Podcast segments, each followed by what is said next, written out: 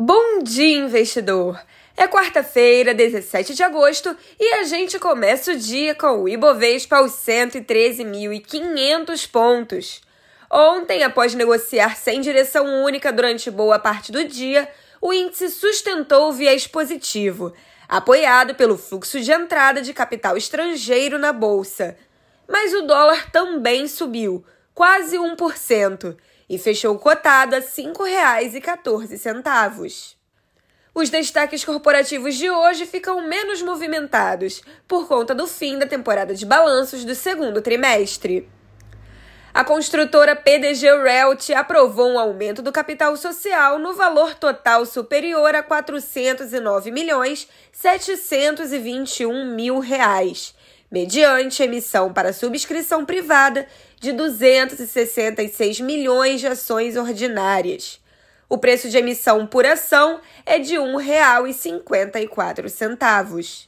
O aumento de capital é um dos meios de recuperação previstos no plano de recuperação judicial da empresa. No setor de saúde, a Fleury também aprovou um aumento do capital social. Foram emitidas 193.884 ações ordinárias. O valor do aumento de capital é de 1.694 mil reais. No mercado internacional, é dia de ata do Fed. As bolsas europeias operam sem direção única e majoritariamente em queda, depois de acumularem ganhos em pregões recentes, enquanto investidores digerem indicadores locais de crescimento e inflação. O PIB da zona do euro sofreu leve revisão para baixo hoje, com expansão de 0,6% no segundo trimestre ante o primeiro. O cálculo original havia sido de alta de 0,7%. Já no Reino Unido, a taxa anual de inflação ao consumidor superou as expectativas para julho, ao atingir 10,1%, o maior patamar em mais de quatro décadas. Os futuros de Nova York operam em queda, em compasso de espera pela ata do Fed, a ser publicada após o fechamento das bolsas da Europa. As bolsas da Ásia fecharam majoritariamente em alta, após sinalizações de mais estímulos do governo da China para sustentar uma recuperação econômica do país. Indicadores divulgados na segunda-feira apontaram desaceleração da segunda maior economia do mundo. O primeiro-ministro chinês Li Keqiang declarou que a China vai intensificar o apoio à economia e encorajou províncias economicamente importantes a assumirem liderança na implementação de políticas de crescimento, de acordo com a mídia estatal chinesa. Em outras partes da Ásia, a Bolsa do Japão fechou com o índice Nikkei acima do nível psicológico de 29 mil pontos pela primeira vez desde 5 de janeiro após um rally nos principais índices futuros de Nova York durante a madrugada e ganhos robustos de varejistas dos Estados Unidos nas negociações à vista.